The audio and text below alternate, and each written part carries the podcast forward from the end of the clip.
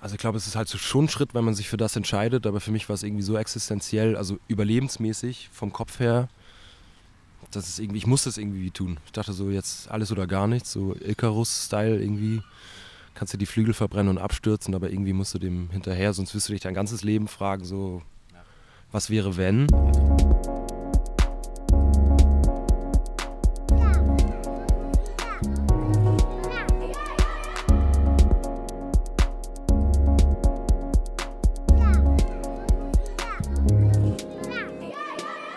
Hier ist Robert, euer Trickfilmforscher.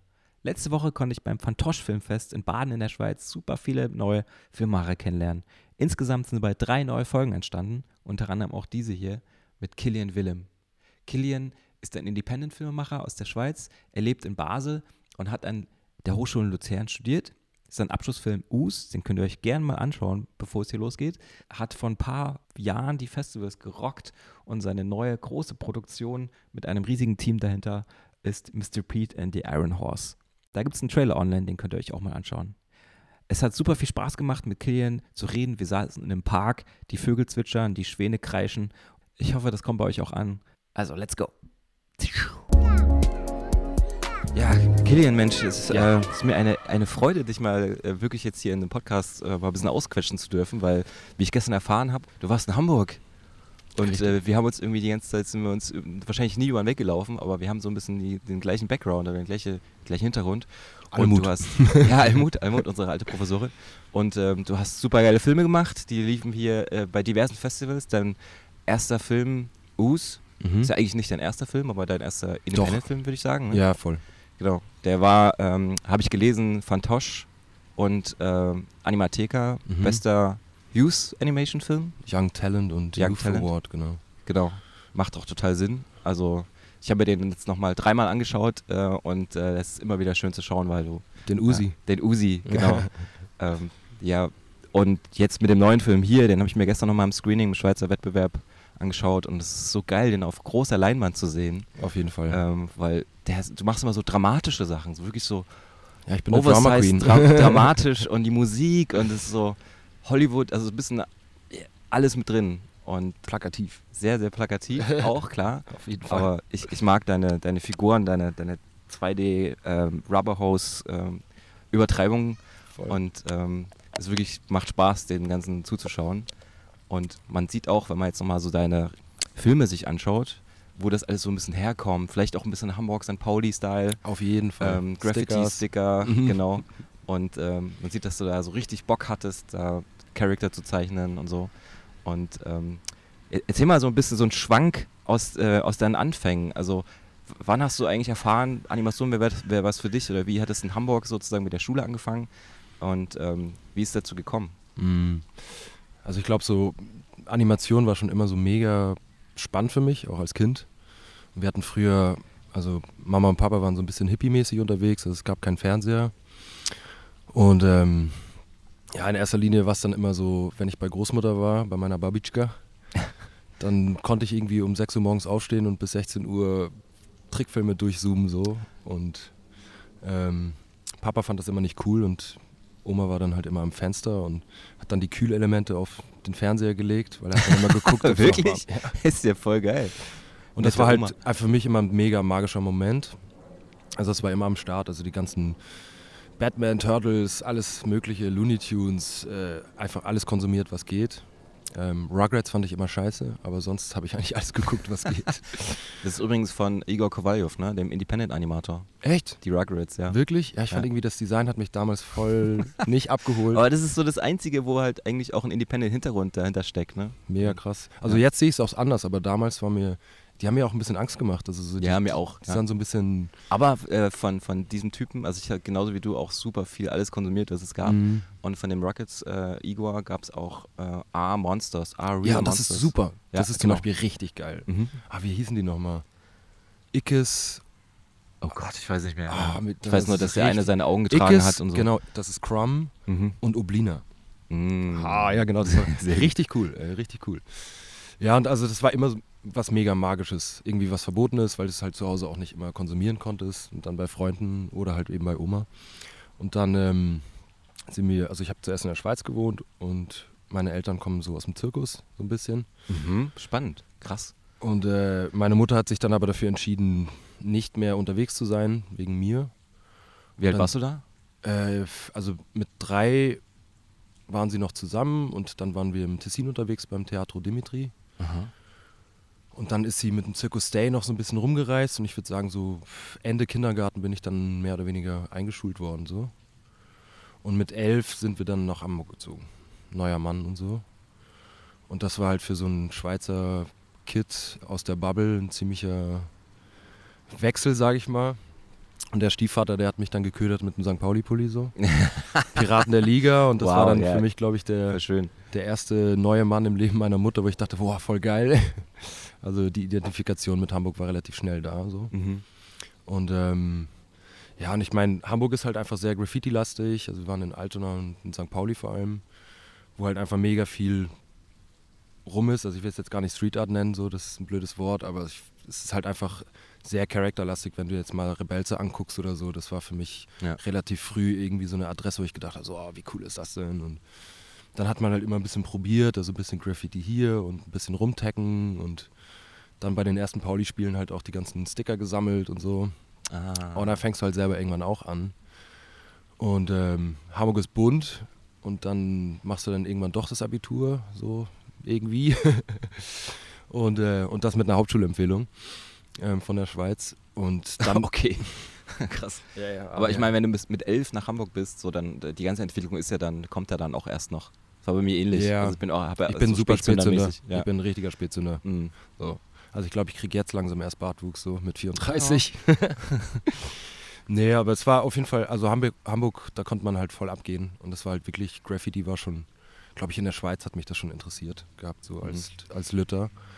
Wo in der Schweiz hast du da gewohnt eigentlich? Ähm, also zuerst im Tessin, Ach so, hast du schon gesagt, genau. genau, und danach waren wir in Basel. Mhm. Also da habe ich dann die Grundschule gemacht. Und dann Hamburg, aber halt viel auch mit Reisen mit Mama. Also in Tschechien Mhm. waren wir, in Russland, Frankreich, also immer so ein bisschen rum Mhm. mit dem Varieté und dem Theater und so. Und dann nach dem Abitur war es irgendwie so, okay, was macht man jetzt mit der Zeit so? Mhm. Und äh, ich hatte irgendwie Bock einfach zu zeichnen und Kunstschule war, war mir ein bisschen so zu, zu abgehoben oder zu experimentell. Habe ich mich irgendwie nicht so drin gesehen. Und dann kamen wir halt irgendwann auf die Illustrationsschule. Und Ist es wahrscheinlich auch sehr schwer, da reinzukommen. Also ich glaube schon auch, dass es so einen Kunstschulen-Faktor hat, ne? wenn man sich da bewirbt und so. Also ja, also hat es gleich am Anfang geklappt bei dir? Nee, das war. Also ich war dann irgendwie beim Infoabend und ich muss echt sagen, da war ich, also meine Mappe war grauenhaft. Also wenn ich die jetzt nochmal angucke, denke ich so, oh mein Gott. ähm, und dann war irgendwie, also der Durchschnitt nicht hoch genug oder so. Dann wurde ich abgelehnt, also wie so, oder zurückgestellt. Aha. Und dann konnte man sich aber einklagen, das hatte ich irgendwo gelesen. Da Krass. konnte man umsonst so eine äh, Anwältin ähm, sich holen. Und da habe ich dann einen Kollegen kennengelernt, der nachher auch ganz wichtig geworden ist. So. Dann waren wir zusammen da. Und da musstest du nichts zahlen und man wusste irgendwie, die HIW hat nicht gut, also nicht ge- genug Geld, um diese Klage dann durchzubringen. Das heißt, wenn du sie anklagst, dann kommst du rein. So. Wow, was für ein Start. Einfach mal die Hochschule erstmal verklagen, damit man da Voll. aufgenommen wird. Also irgendwie ist es wie eine Drohung. Ich weiß nicht mehr genau, wie das lief, Mhm. aber das, es ging dann trotzdem und dann kamen wir halt in die, in die Klasse von, ich weiß, Almut war relativ früh dabei, glaube Naja, ich. Also ich, ich habe nur im Hauptstudium in Hamburg studiert. Ich weiß gar nicht, Aha. wie das ist mit den Grundstudenten, Grundstudiumssachen. ja, es ist bei mir schon recht blurry, also es war so Sturm- und Drangphase. Okay. Ich muss Aber- sagen, ich war ein super schlechter Student. Also Mhm. so die, die, Sta die Startsachen so mit äh, Fotografie und so ein bisschen malen, das habe ich alles gemacht, aber dann kamen so Projekte mit Deadlines, die ich eigentlich alle nicht gemacht habe. Ah, das kenne ich von meinen Studies auch. Äh, Es ist irgendwie, scheint normal zu sein. Also ich, man kennt es ja von sich selber auch. Man war dann einfach so verplant und hat andere Sachen gemacht. Ja, ich meine, mit 19, 20 in Hamburg, das ist einfach Ja. das Nachtleben und so, das hat mich recht aufgesogen und dann halt noch St. Pauli dazu. Und ja, dann ist auch mit meinem Kollegen, das- wir haben dann einfach andere Sachen gemacht. Wir haben dann so Graffiti-Kollektive gegründet und hier ein bisschen und Partys und Open Air. Vielleicht ist das sogar wichtiger, um Erfahrung zu sammeln und so. Ja, ich glaube, es ist alles so Es ist- gekommen, wie es sollte, ne? ja. Und ich glaube, der einzige Kurs, den ich je fertig gemacht habe mit EC, ECTS-Punkten und so, war dann der Workshop bei Björn Werlo. Mhm. Animation Und da dachte ich so, okay, da muss ich jetzt hin. Da war ich auch nicht sehr fleißig, aber es war halt mega cool. Und Björn war halt einfach für mich schon so, ein, so ziemlich eine leuchtende Person irgendwie. Auch mega jung und irgendwie so nicht so förmlich und irgendwie hat sich mega Mühe gegeben. Und dann durften wir mit ihm und Almut eigentlich nach Stuttgart. Und das war so meine, mein allererstes Animationsfestival. Und der erste Film, den ich. Ich war auch mit Björn und Almut in Stuttgart. Oder auf, glaub, ich weiß Welches gar nicht, ob Jahr? Björn mit war. Also ich weiß, Björn hat das organisiert und es war, die Zugfahrt dahin war schon so crazy. Weil er einfach so viel Wissen hatte und uns Ja. die Filme so gezeigt hat. Und wir haben dann, glaube ich, von Wes Anderson irgendwas geguckt im, im Zug. Er hat einfach so viel Material und so viele Filme irgendwie. Echt schön. Und da war ich schon so mega gehypt. Und der allererste Block, der erste Film war Love and Theft von Andreas Hikade. Mhm. Ey, und da bin ich echt, also da habe ich mich so verliebt. Und da dachte ich so, okay, alles klar. Das, das muss es irgendwie sein. Animation, das ist einfach, also es war so ergreifend. Ich habe sogar vergessen zu trinken und zu saufen. So, ich habe mir jeden Block reingezogen, also irgendwie 10, 12 Stunden am Tag so und teilweise dann irgendwie in den äh, dazwischen gepennt und so, weißt du, damit ich irgendwie alles mitkriegen kann. Und das, da ist es halt wirklich so voll aufgekeimt. Also so Mhm. die, die Lust an der Animation. Und dann sind wir wieder zurück und dann habe ich irgendwie versucht zu animieren. Wir hatten so ein paar Tests und dann hat Björn immer gesagt, hier, mach doch mal ein Storyboard. Und ich so, nee, irgendwie finde ich das doof. So. Dann habe ich so ein bisschen Morph-Geschichten gemacht, ohne Libelle, guck mal. Oh, ja. Ähm, ja, und das, also es war uh, mega spannend. Ach, die ist ganz interessiert hier, die Libelle. Ja. Checkt uns hier voll aus gerade. Das ist eine Drohne. Ja, stimmt. Ja, und also nie Storyboards gemacht und deswegen gab es da eigentlich nicht so einen richtigen Progress. Also es waren eher immer so Tests. Dann kam so ein bisschen das Geldproblem dazu und dann habe ich immer mehr in den, in den Bars gearbeitet und so. Mhm. Und dann irgendwann habe ich halt gemerkt, so hey, fuck, also ich, das Studium kriege ich irgendwie nicht hin, zeitlich. Obwohl Almut und Björn immer mega supportive waren und auch gesagt haben, so Kian, komm, komm doch nochmal zurück und versuch's doch nochmal. Und dann hatte ich immer wieder so, also bei ihnen war es immer toll. Ich glaube, ich habe dann Björns Kurs irgendwie dreimal belegt, obwohl der dann irgendwann nicht mehr angerechnet wird so. Und ich glaube dann nochmal mit denen nach Stuttgart gegangen. Aber dann war ich halt irgendwie Barkeeper, kam dann im, ans Übel und Gefährlich und das war dann irgendwie stabiler, wichtiger, Mhm. Eigene Wohnung, früh ausgezogen und so. Man muss dann dazu sagen, Übel und Gefährlich ist so ein riesiger Bunker am Heiligen Geistfeld, ne? So Ja, ein alter ist ein- Nazi-Bunker, Genau, wo äh, oben einfach ein Club drin ist, ja, der nur mit Fahrstuhl zu erreichen ist. richtig. Und da sind, da sind aber noch Radiosender und sowas drin, ne? Auf jeden Ja, also zum Beispiel Byte FM ist da drin. Genau, ja. Dann hast du ganz oben noch einen anderen Club. Ich weiß nicht mal mehr den Namen, da bin ich nie gewesen. Und das Übel und Gefährlich ist halt also auch wirklich eine sehr wichtige Das schön- Zeit in meinem schön. Leben. Du hast im Übel und Gefährlich gearbeitet, ich habe im Käseladen gearbeitet. so gut. Aber ja, ich meine, das war Also- trotzdem auch im Käseladen hinterm Hauptbahnhof, war es Mhm. auch jetzt nicht so, es war jetzt nicht so ein Schickimicki-Gegend. Also da waren immer Ja, Prostituierte auf der Straße, Mhm. die dann immer in den Käseladen reingekommen sind, wenn die Polizei gerade durch die Straße gefahren sind. Also es war auch, Und und, an dem Käseladen war direkt eine Galerie involviert irgendwie im Mhm. Hinterstübchen. Mhm. Die hieß dann Hosenstall, Hose- Galerie Hosenstall. Und da weiß man schon, in welchem Ambiente das so war. Ja, ja, auf jeden Fall. Also die Straße war komplett grau und der eine grüne, grün-gelbe Fleck von dem Käseladen. Es war immer lustig, dahin zu fahren. Aber ja, man hat halt so seine Jobs im Studium, ne? Man Das muss, ist- ne? Man muss. Man muss ja irgendwie diese ganzen Laptops bezahlen, die man sich so. Hatte ich da muss. gar nicht. Ist kein Laptop. Nee, also Kein- ich glaube, beim ersten Studium hatte ich wirklich keinen. Da habe ich mir wie mit meinem Kollegen da einen geteilt. Ach so, Und man konnte sich auch einen mieten, aber da waren die Warteschlangen immer mega. Mhm. Also ein iMac, weiß ich noch, da waren 20 Leute und da musstest du echt lange warten, bis du den Voll. Ja. benutzen durftest. So.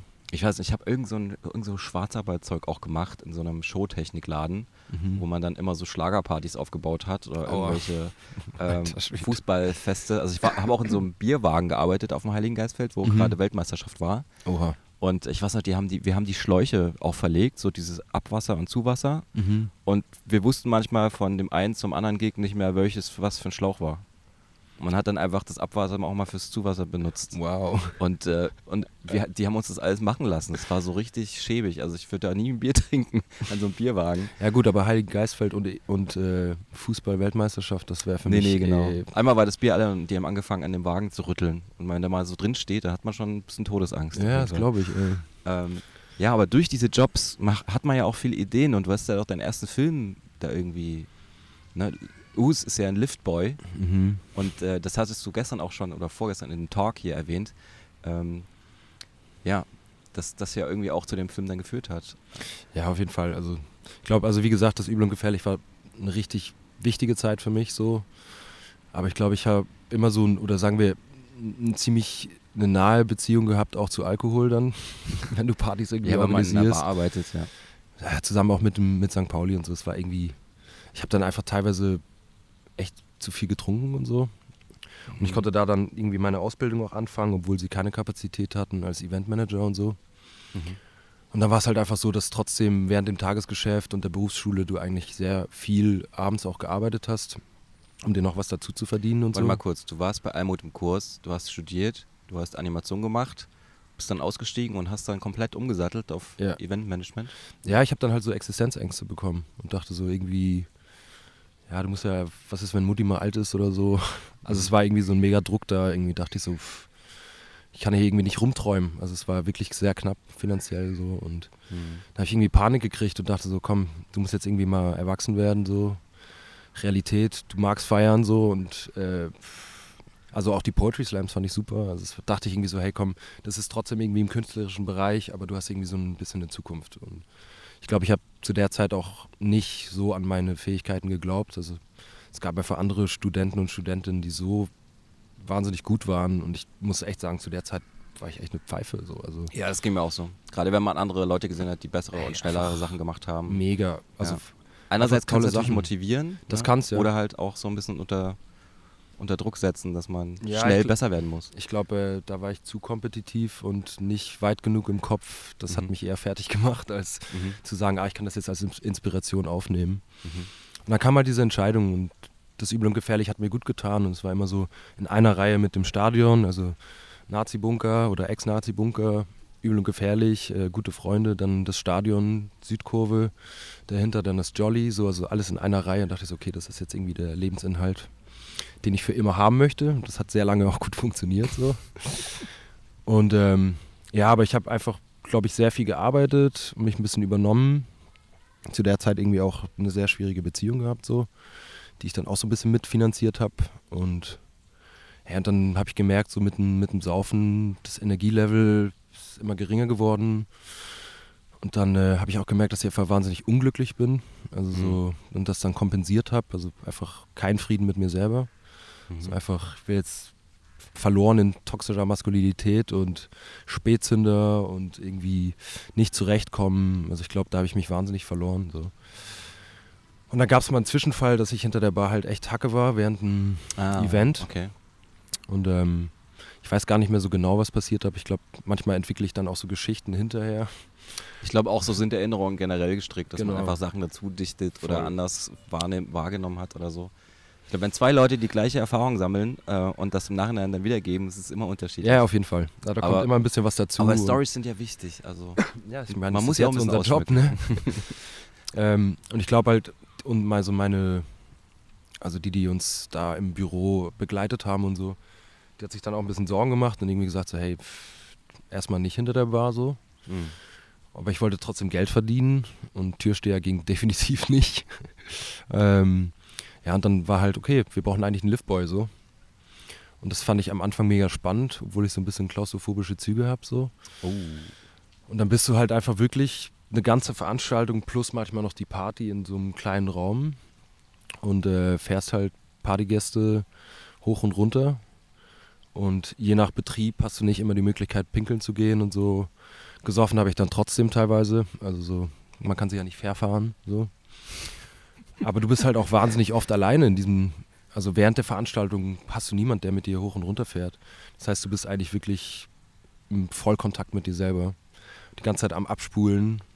Irgendwie, und das, der Raum wird halt irgendwie auch enger und dann merkst du irgendwie so, dass du hast so aber viel du kannst Zeit. auch rausgehen aus dem Raum eigentlich, oder? Zwischendurch, wenn keiner kommt. Ja, schon, aber es ist halt, äh, er muss mit dem Schlüssel bedient werden. Das heißt, du musst Mhm. eigentlich immer oben jemanden empfangen.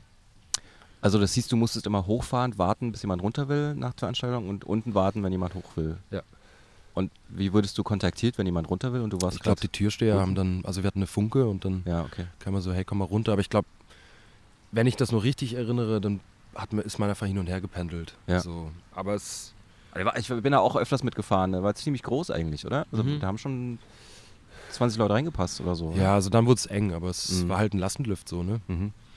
Aber eigentlich ein schöner, also wir konnten den auch immer so ein bisschen selber gestalten dann und Gedichte vorlesen oder Musik spielen lassen und so. Aber du bist halt auch bei den Menschen dann so auf Vollkontakt. Also weißt du, du kannst nicht ausweichen, du hast kein, keine Abgrenzung, keine Bar zwischen dir, wie beim, also wenn du Barkeeper bist, dann hast du immer den Tresen. Ja. Und wenn du irgendwie selber ganz unsicher bist mit dir selber und dann immer auf so Mhm. auf Vollkontakt bist mit Leuten, die meistens natürlich auch Hacke oder doof sind, so, Mhm. das habe ich irgendwie, das hat mich irgendwie ziemlich getroffen. Wie lange hast du das gemacht? Also die Ausbildung geht ja, glaube ich, drei Jahre oder so. Und ich glaube, ich habe zwei Jahre auf jeden Fall. Ich habe vorher schon gearbeitet. Ich kann es nicht genau sagen. Also bestimmt Mhm. über ein Jahr, so, dass ich die Lifts gemacht habe. Krass. Ein Jahr lang in so einem Lift abhängen, jeden Tag oder was? Nein, also bei den Veranstaltungen. Okay. Aber es kommt, also es, es wird dann einfach auch lang. Und dann, wenn du dich halt mit dir selber so auseinandersetzen musst, das ist, äh, habe ich nicht vertragen. Also so Mhm. Kriege ich richtig so ein bisschen jetzt so, so ein Flashback irgendwie. Ähm, ja, und irgendwann habe ich dann auch angefangen, davor ein bisschen zu trinken, so, damit ich das irgendwie durchhalte, weil die Leute sind halt Hacke und wenn du ein bisschen unsicher bist, bist du natürlich mit ein paar Promillen ein bisschen stabiler unterwegs. Aber es ist halt überhaupt nicht nachhaltig so. Und irgendwann hat es mich einfach komplett zusammengelegt. Also so, ich ja, Burnout ist ein schwieriges Wort, so, aber es ist einfach, ich hatte einen Zusammenbruch. So und mich einfach sehr unwohl gefühlt und meine Freundin zu der Zeit hat auch gesagt, so, hey, ich habe keinen Bock, dir beim Abkratzen zuzugucken. So. Halt einfach immer sehr, ja, graue Wölkchen um meinen Kopf und einfach nicht happy und dann auch übermüdet und nicht viel gegessen. Und, Mhm. und da hat auch was, St. Pauli die Spiele, dann meistens hast du dann irgendwie durchgemacht, bist dann am nächsten Tag zum Spiel, dann halt direkt weitergesoffen so und dann wurde das irgendwie alles sehr papierig. Also ich habe mir das Gefühl wie so ein dünnes, luftiges Papier so. Dann gab es halt wirklich auch so mit dem Körper, also ich hatte dann wirklich so Schwächeanfälle und so. Mhm. Und dann war irgendwie so die Entscheidung, hey, so, wenn du so weitermachst, dann, dann ist vorbei. So. Also, keine Ahnung, hätte ich mich irgendwie einweisen lassen müssen oder so. Und dann äh, war irgendwie die Entscheidung, okay, was macht man jetzt? Entweder reißt du dich jetzt zusammen und trinkst gar nicht so und bist halt einfach da und machst einen guten Job. Dafür hatte ich aber irgendwie nicht die, die Stärke, sage ich mal. Und dann dachte ich so, hey, ich muss einfach einen Radikalschlag machen. So. Ich muss hier irgendwie raus, das funktioniert nicht. Und dann war irgendwie wie so eine Phase, wo ich dachte, okay, ich gehe jetzt entweder in Therapie. Boah, das muss so krass gewesen sein. Weil im Endeffekt, ich meine, das war jetzt auch nicht so eine lukrative, gewinnbringende Situation, aber trotzdem so das letzte, Also- das letzte Ding, wo man halt was machen konnte, oder? Mit Also ich muss sagen, die haben sehr gut gezahlt. Okay. Für deutsche Verhältnisse. Sie haben, alle Leute haben irgendwie 11 Euro die, äh, die Stunde gekriegt. Mhm. Du bist ja teilweise als Barkeeper mit 6 gewohnt gewesen. So. Also die haben wirklich sehr fair gearbeitet. Mhm. Und ähm, ich muss sagen, ich hatte irgendwie nie Geldprobleme. Also Ah, du hast ja super, auch viel okay. Tipps so und ich weiß, ich hatte irgendwie immer Bargeld in der, in der Hosentasche und das, das war echt eine Phase.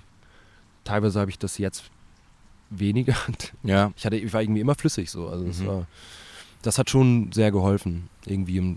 Wenn du da bist, kannst du natürlich auch. Aber du, du konntest das ja in dem Stadium dann nicht mehr machen. Du hast ja dann irgendwie gesagt, äh, du musst jetzt so die Reißleine ziehen und was Neues Voll. ausprobieren. Und äh, sich dann halt umzudenken und um, umzuorientieren. Ähm, Absolut. Ich glaube, ich habe mich dann irgendwie drei Monate eingeschlossen. Da ist ja auch Kreativität ein wichtiger Faktor, also einfach Mega. das auszuleben.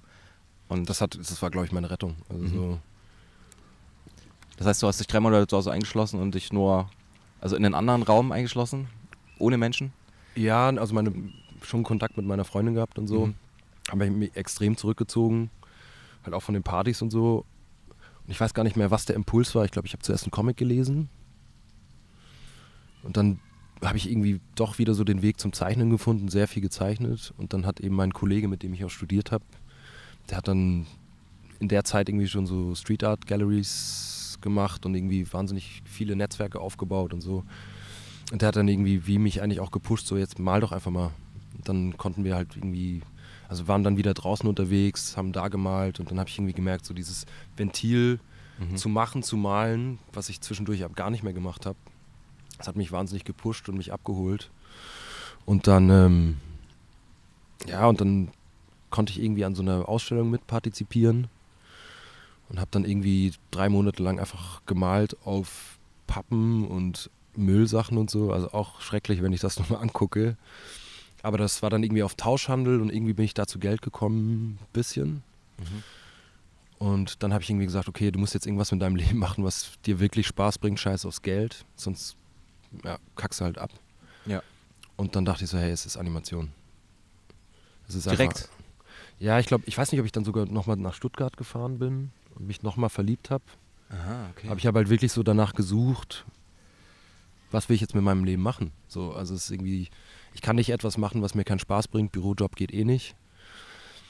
Und dann dachte ich so, ich muss einfach diesem Impuls folgen und die Animation. Das finde ich irgendwie super spannend. Gerade wenn man dann auch so eine Situation ist, eine neue Sache zu finden in seinem Leben oder sich umzuorientieren. Also gestern ähm, habe ich den Joe Kappa kennengelernt, Mhm. ein amerikanischer Ja. Indie-Künstler, Animator.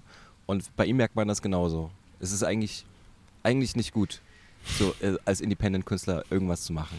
Gerade in den Staaten halt überhaupt nicht. Ja, also das, Und er meinte auch, es gibt in Denver, wo er herkommt, niemanden, der animiert. Aber er Mhm. kann dem Drang nicht widerstehen. Er muss es einfach machen. ja. Und es ist halt wichtig für ihn selber. Und Ja, ich finde, das ist, also es, ich glaube, es gehört auch eine Prise, Prise Mut dazu.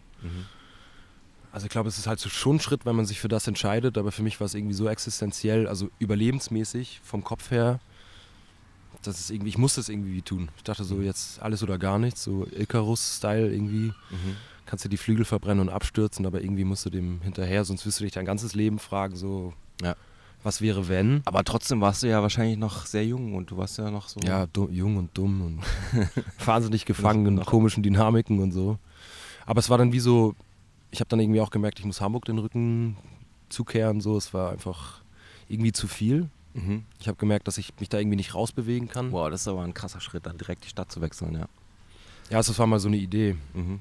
Und ich glaube, ich habe dann sogar mit Björn und Almut nochmal gesprochen gehabt und die haben mir dann auch diese verschiedenen Animationsschulen gezeigt.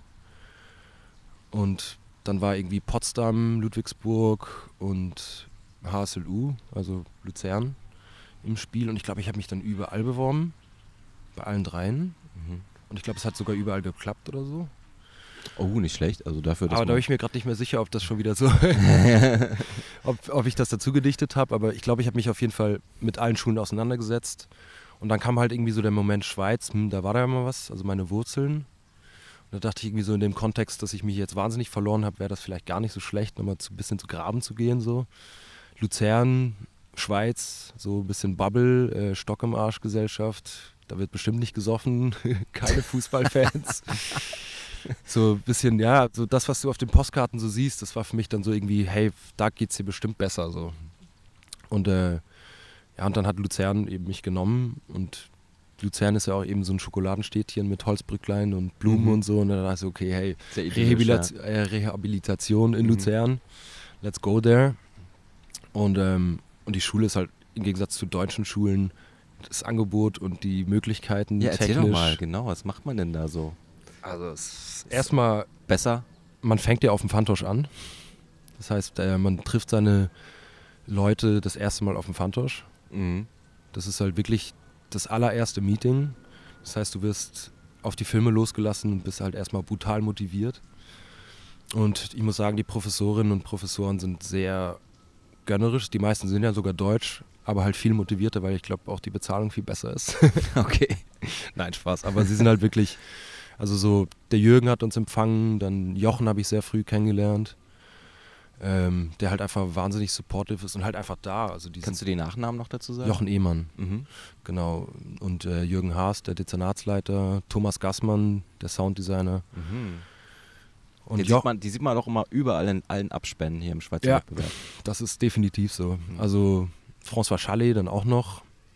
Äh, der Jean First, der eigentlich beim technischen Assistent ist. Aber das waren so die ersten Figuren, die mich halt so, die mir gegenübergetreten sind, mir das Gefühl haben, gege gegeben haben, so, ah, alles klar, jetzt bin ich irgendwie irgendwo angekommen so und du bist willkommen. So. Und ähm, also Jochen und Thomas sind dann auch meine Mentoren geworden. Mit Thomas arbeite ich jetzt immer noch zusammen im Sounddesign-Kollektiv und Jochen ist auch immer wieder da. Also wenn, wenn man Fragen hat, so, dann ist er immer da. Also es ist sehr Aber die Hochschule in Luzern ist ja. Wow, was ist das denn? Gänse. Gänse. Gänse. Habe ich jemanden vergessen? Ähm, die Hochschule in Luzern hat ja schon, ist es eine Kunsthochschule oder ist es wirklich eine Filmhochschule oder Mhm. der Bereich Animation? Es ist eine Fachhochschule. Also bei uns ist Design, also ist, die HSLU ist wirklich, da gibt es alles. Pädagogik, lass mich lügen, irgendwas. Also, Mhm. aber unser Bereich ist Design und Kunst. Das heißt, wir haben eine Grafikklasse, Illustration, freie Kunst, Objektdesign, äh, also die ganze Sparte, Kamera, Normalfilm und eben Animation. Und ähm, man kriegt dann na- natürlich schon die anderen Bereiche auch ein bisschen mit, aber ich würde schon sagen, jetzt ohne lokalpatriotisch zu sein, dass die HSU, also die Animations, das Dezernat, ziemlich hohes Niveau hat, Mhm. was sie aufgebaut haben.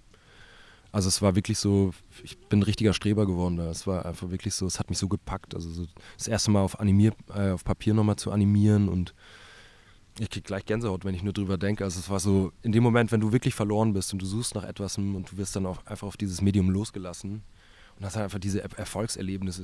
Du kommst dir vor wie, wie ein Schöpfer. Also weißt du, so auf einmal Total, bewegt ja. sich das und es ist so einfach so viel, wenn du so hungrig bist, so viel Food fürs Brain irgendwie, das ist einfach, das ist, war mega. Ich finde es interessant, wie du meintest, dass in Hamburg, dass du, du warst ein schlechter Student, du warst, hast Sachen nicht gemacht, hast dreimal die Kurse belegt, Mhm. ähm, weil natürlich auch das Angebot, das Partyangebot vielleicht ein anderes war. Mhm. Und in Luzern hast du jetzt plötzlich bist, hast dich zum Streber gewandelt Mhm. und hast War ich immer gemacht. ein bisschen, also weißt du, ich habe immer gerne gute Noten gehabt, so Mutti stolz zu machen okay, und so. Ja.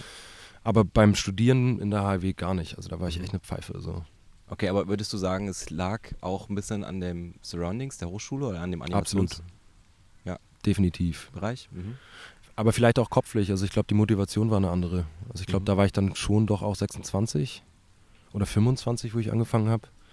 In Luzern. Und das war für mich so letzte Chance. Also entweder das jetzt machst du das oder Ja. ey, gehst irgendwie, keine Ahnung, ich hatte dann wirklich Gedanken, ich lande irgendwann auf der Straße oder Mhm. irgendwie beim, keine Ahnung, im, wie heißt das nochmal, in dem Herrenhaus oder so. Mhm. Also ich, ich hatte wirklich so wirklich super apokalyptische Gedanken und dann dachte ich so, hey, jetzt alles auf schwarz, so, Mhm. das musst du jetzt machen. Aber das Angebot war riesig, also großartig und wirklich wahnsinnig, also ich muss echt sagen, die Professoren waren sehr gut. Also auch die Theorie war cool. Also Christian Gasser zum Beispiel, einfach so viel Wissen und es ist einfach ständig Input, hast aber die Möglichkeit, das dann auch umzusetzen. Kannst du mal so ein Beispiel sagen, was da zum Beispiel ja, hängen geblieben ist in, bei, de, bei dem Theoriekurs vielleicht? Bei den Theoriekursen, boah, da gab es so viel. Also wir hatten mit Christian Gasser hatten wir immer so, wir haben viele Filme geguckt und dann eigentlich drüber gesprochen. Eigentlich mit Otto auch nochmal. Und ähm, wir haben dann eigentlich immer. Otto Alder. Ja, Mhm. genau, Entschuldigung. Der hat jetzt leider aufgehört, aber den habe ich auch getroffen nochmal. Mhm. Sehr nervös, äh, von ihm Feedback zu bekommen für den neuen Film. weil er ist ja immer sehr hart. Der sagt dann immer so, ja, das ist dann eher nicht so meins, ne? Aha. Oder ja, das doch, das ist dann schon eher meins. Ähm, und bei mir hat er dann gesagt, das ist schon eher meins. So. Und dachte ich so, ja, geil, okay. bei der Theorie, pff, hey, muss ich echt nachdenken. Es gab, man konnte sich immer relativ frei Themen wählen. Und bei Christian, also Theorie ist ja immer etwas, was ich eher nicht so gerne gemacht habe. Aber ich weiß, dass bei Christian Gasser das halt immer projektbegleitend war und es war irgendwie immer noch mal eine Möglichkeit, bei dem praktischen Teil nochmal einen Schritt weiter zu gehen. So. Mhm. Und man hatte relativ viele Freiheiten, eigentlich sich die Thematiken zu suchen, die einen selbst interessieren. Also, also jetzt auch beim, beim Bachelor musste man Theorie machen und das war dann Thema Elevator im Film. Und also der Diskurs mit ihm war einfach so gut und es hat eigentlich Schnauze. Ja, da sind, die Gänse sind gerade voll am Durchdrehen da hinten. Ich weiß gar nicht, ob man das durch die Mikros so hört, aber wenn, dann. Vielleicht, ja. Ja. Vielleicht habe ich irgendjemand vergessen oder so. Nein, aber es war, ich kann jetzt gar nicht genau sagen, was für theoretische Arbeiten wir alles gemacht haben. Es war so viel und es ist mittlerweile auch ein bisschen länger her so. Aber Mhm. ich weiß, dass ich sehr, dass es Spaß gebracht hat, auch zu schreiben. Also ich habe richtig Bock gekriegt am Schreiben so. Und lustigerweise, das äh, darf ich jetzt vielleicht nicht zu laut sagen, aber die Schweizer, die Schweizer Deutsch sprechen, schreiben ja dann im Hochdeutschen. Mhm. Und da sieht man teilweise schon, dass es vom Schreibniveau nicht immer das gleiche ist. Also es ist ja trotzdem immer eine Übersetzung, die sie machen. Ja. Und das war für mich ein mega Vorteil. Also ich war nie wirklich ein guter Schreiber, aber ich glaube, dadurch, dass du irgendwie in Deutschland aufgewachsen bist, hast du irgendwie einfach zu dem, zu dem schriftlichen Part irgendwie eine schnellere Verbindung. Mhm.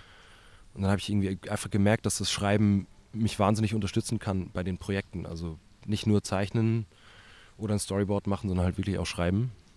Also kreatives Schreiben, genau, das haben wir zum Beispiel auch gemacht. Und also es war wahnsinnig voll. Also das wirklich, und als Animationsladen der HSLU bist du halt einfach sieben Tage die Woche da. Mhm. Meistens mit, da konnte ich meine Elu Elukubration oder Lukubration, wissenschaftliche Nachtarbeit, sehr gut ausleben. Plus, dass du dann halt eigentlich dafür belohnt wurdest, gute Noten zu machen oder so. Das hat mich dann irgendwie schon sehr gepusht, muss ich sagen. Und dann arbeitest du eigentlich hin auf diesen Abschlussfilm. Und ähm, da ja. gibt es ja auch sehr viele Studis, die halt auch innerhalb des Studiums schon Filme machen. Also wie ich jetzt hier im Schweizer Wettbewerb mhm. auch gesehen habe, oder bei diesen Animators Frühstücksgesprächen. Ja. Und da habe ich schon auch das Gefühl, dass es innerhalb eines Semesters äh, ja so viel Output gibt an Studenten und an Studentenfilmen, mhm. dass das ja auch beflügeln kann, oder? Wenn man sich dann so gegenseitig dann hilf, helfen muss und so. Absolut. Also, also Teamarbeit war wahrscheinlich auch. Habe ich sehr spät da. gelernt, muss ich sagen. Okay. Ich war ein ziemlich eine, ziemlicher Einzelgänger am Anfang. Mhm. Halt irgendwie auch doch irgendwie älter und dann so ein bisschen abgehoben. Ja, ich Großstädtler und hier ihr kleinen Schweizer Pisser in euren Dörfern und so andere Motivation und irgendwie konnte ich mich nicht so richtig akklimatisieren. Also ich hatte dann schon so meine Boys and Girls, aber eher weniger. Mhm. Konnte mich nicht immer so integrieren und habe mich auch so ein bisschen außen vor gefühlt ab und zu. Aber halt einfach wahnsinnig konzentriert. Aber ich habe versucht, meistens alles alleine zu machen. Und erst beim Abschlussfilm habe ich dann wirklich mega tolle Hilfe bekommen und da erst gemerkt, fuck, das ist viel geiler mit einem Team zu arbeiten und alleine kommt man so nicht, nicht weiter. Ähm, aber du musst trotzdem zusammenarbeiten. So, ich wurde so Stück für Stück rangeführt und das ist schon wichtig. Und ich glaube aber die Motivation, also zum Beispiel meine besten Freunde waren Samuel Patti und Silva Monet, die den Eckhorst jetzt gemacht oh, haben. Oh ja, sehr schöner Film. Ja, wahnsinnig guter Film. Aber wir haben uns gestalterisch gar nicht gut verstanden. Also es war so, für sie war ich so der Cartoon-Typ und sie, und sie waren eher so mit dem künstlerischen, illustratorischen Ding, wo ich dachte so, pff, was ist das denn so? Aber wir waren immer zusammen saufen und wir haben uns trotzdem gepusht, irgendwie weiterzukommen. So. Mhm. Jetzt nicht unbedingt mit Ellbogen, also im, im guten Sinne. Und ich glaube, die größte Motivation für mich war Freddy, also Frederik Siegel. Mhm. Der war ein, ein Jahr über mir und der halt einfach schon so wahnsinnig viel geliefert. Das war irgendwie so ein bisschen meine Messlatte. Da dachte ich mir so, oh, das muss man auch machen und da muss ich auch hin und das will ich auch hinschaffen und so. Und dann vielleicht noch Fela Belotto. Ich glaube, die waren zusammen im gleichen. Im gleichen Jahrgang meinst du? Genau, mhm. das war jetzt meine Produzentin. So, und das finde ich halt so geil. Das ist genau dadurch erwachsen sich ja wieder neue Netzwerke und Absolut. so aus, dem, aus der Hochschule heraus Absolut, und ja. auch durch das Festival hinweg. Ne? Mhm. Das Festival hier hält das zusammen ja. und auch nach der Hochschule, es gibt jetzt diesen Industry Day hier, mhm. wo quasi die ganzen Luzerner Studis auch schon mal lernen, wie es ist, wenn man dann aus dem Studium raus ist mhm. und äh, dann trifft man wieder vielleicht ältere Generationen im Animationsbereich und Voll. das hält das alles mega gut zusammen. Das ist echt extrem cool. Ja. Manchmal auch ein bisschen beängstigend, muss ich sagen. Mhm. Also ich droppe gerne auch mal Inzestverein, da muss man sich manchmal auch wieder davon wegbewegen so, mhm. aber es ist eine Riesenchance. Also das Netzwerk, wo hier entstanden ist, ist halt einfach, ob jetzt Sounddesign oder Animatorin, Regie, es ist mega viel Content rum und man kann eigentlich wirklich relativ wohlwollend irgendwo hingehen und sagen, hey, kannst du mir helfen? Mhm. Kann man da was machen? Und ich meine, es ist wirklich, also die Leute schaffen was. Also ich meine, ob du jetzt nach Zürich oder nach Bern gehst, zu den Yetis oder mhm. zu Tumult, das ist einfach, also es sind so viele kreative, gute Leute am Start. Manchmal macht das auch mega Angst. Also ich glaube, für jungen Studierende kann das auch mega Druck machen. Man möchte es natürlich auch. Die Schweiz ist nicht groß. Ne? Also mhm. ich meine, was gibt der Markt eigentlich auch her? Was für Finanzierungsgelder gibt es und so? Ich glaube, das ist auch immer nochmal so eine, glaube ich, nochmal eine Schattenseite, die Angst machen kann. Aber es ist eigentlich eine Zusammenarbeit. Also jetzt auch am GSFA-Büro hat man es gesehen. Also ich meine, das ist wirklich von, keine Ahnung, knapp 18 bis. Das war der Schweizer Empfang, oder? Was, genau. was ist der GSFA. Gesellschaft mhm. für Schweizer Filme? Ja, wie so unsere Gewerkschaft eigentlich. Okay. Mhm. So. Und da trifft sich das dann halt auch nochmal alles. Also es, ich meine, es ist, also man fühlt sich da schon aufgehoben, würde ich das sagen. Das glaube ich, ja. Also, also es, gibt, es gibt natürlich immer positive Sachen daran, aber wahrscheinlich auch ein paar negative. Es wäre ja komisch, ja. wenn es jetzt nicht so wäre. Ähm, aber die Grundlagen sind da. Und, Auf jeden Fall. Äh, man wird vielleicht auch wenn es einmal jetzt independentmäßig nicht so gut geht, von irgendwelchen Prozenten schnell mal beraten oder genau, also das so das, was ich jetzt auch von dir gehört habe mit deinen Filmen und so. Du hast ja mal jetzt wieder auf das Filmische zurückgehen, Mhm. mit Us einen krassen Abschlussfilm geliefert, der auch viel auf Festivals war. Ja, voll, das war ein Und mega. Ich weiß nicht, wird er dann auch gefördert äh, in Luzern sowas? Also kriegst du Ja, wir haben dann so ein, also die Abschlüssler, ich glaube irgendwie vier Projekte oder fünf, ich weiß nicht wie viele, ein paar Projekte dürfen beim SRF, einge, also beim Schweizer Fernsehen eingereicht werden. Mhm. Und dann bekommt man wie so ein Startgeld von denen, damit man sich eben zum Beispiel äh, andere Abschlüssler oder andere Leute dazu holen kann, die dich unterstützen. Und ähm, ich wusste dann halt von Freddy, dass er es bekommen hat und dann dachte ich so, das will ich auch. Und dann war halt alles für das Dossier, habe ich da mega viel Energie reingesteckt und Gabriela Bloch-Steinmann kam uns dann besuchen und man konnte das vorstellen und pitchen. Und glücklicherweise hat sie dann mein Projekt gut gefunden und wir haben die Unterstützung gekriegt. Mhm. Und das gab mir dann die Möglichkeit, eigentlich mein Team zusammenzustellen. Mhm. Ohne die es nicht möglich, also es wäre wär einfach nicht machbar gewesen. So. Mhm. Das war dann Etienne Fehler, also Etienne Mori, Fehler Bellotto, Siri war auch dabei. Ähm, sieht man jetzt unter Aira Joana, so als Künstlername sozusagen, aber sie heißt eigentlich Siri. Okay. Ähm, und natürlich auch mit den Sounddesignern, aber das war dann halt wirklich echt so ein ziemlich krasses Team, die mich ausgehalten haben und versucht haben, mit mir diese Sachen durchzuziehen. Und in die habe ich mich alle auch so ein bisschen verliebt. Also mit denen habe ich immer, arbeite ich jetzt immer wieder. Mhm. Freddy ist auch immer am Start, so in verschiedenen Positionen. Also er hat dann zum Beispiel das Sounddesign gemacht. Ich mache bei ihm dann das Sounddesign, das ist dann immer so ein Wechsel. Ach, ach so, krass. Bei Pete hat er jetzt die Backgrounds gemacht. Also, so. genau, weil du jetzt sagst Sounddesign und das, du hast ja vorhin auch schon erwähnt, du bist in so einem Soundkollektiv drin. Ähm, kam es dann auch in, in Luzern, dass ihr auch Sounddesign lernt? Voll. Also wir haben eben den Thomas Gassmann. Sehr, sehr, sehr, sehr talentierter, nerdiger, toller Mann. Und Sounddesign war eigentlich, hat mich nie wirklich interessiert. Mhm. Aber seine Kurse waren ziemlich cool und der hat dich dann halt einfach so reingezogen in seine, in seine Welt und man hat dann irgendwie angefangen, Folies zu machen und sehr inspirierend, sehr supportive und irgendwie hat das so wahnsinnig Bock gemacht, mit ihm zu arbeiten. Dass er irgendwie dachte, ja komm, dann hilft man da im- beim Abschlussfilm ein bisschen mit und so und dann merkt man, kriegt man diese andere Ebene nochmal mit, die eigentlich auch sehr kreativ ist und ich glaube, vor dem Studium hätte ich gesagt, Sounddesign 20 Prozent, visuell, zeichnerisch 80 Prozent, jetzt würde ich sagen 50-50. Mhm. Zwischendurch war es sogar 60 Sound, 40. Also es hat einfach so eine wahnsinnige Kraft. Obwohl man eigentlich viel länger am Bild arbeitet, wahrscheinlich. Ne? Hm, nicht unbedingt. Ja? Also ich arbeite immer, keine Ahnung, anderthalb Jahre am Film und dann, wenn ich meinen Sounddesigner frage, Mhm. dann ist es halt ja, doch, vielleicht Monate hast du. Arbeit vielleicht. Ja, voll. Aber es geht, also mittlerweile ist wirklich bei den Filmen, ziehe ich das Sounddesign relativ früh mit rein. So. ja, das ist gut. Mhm. Und mit Thomas ist halt, ich habe dann viel mit ihm zusammengearbeitet und durfte halt immer wieder helfen, assistieren und so.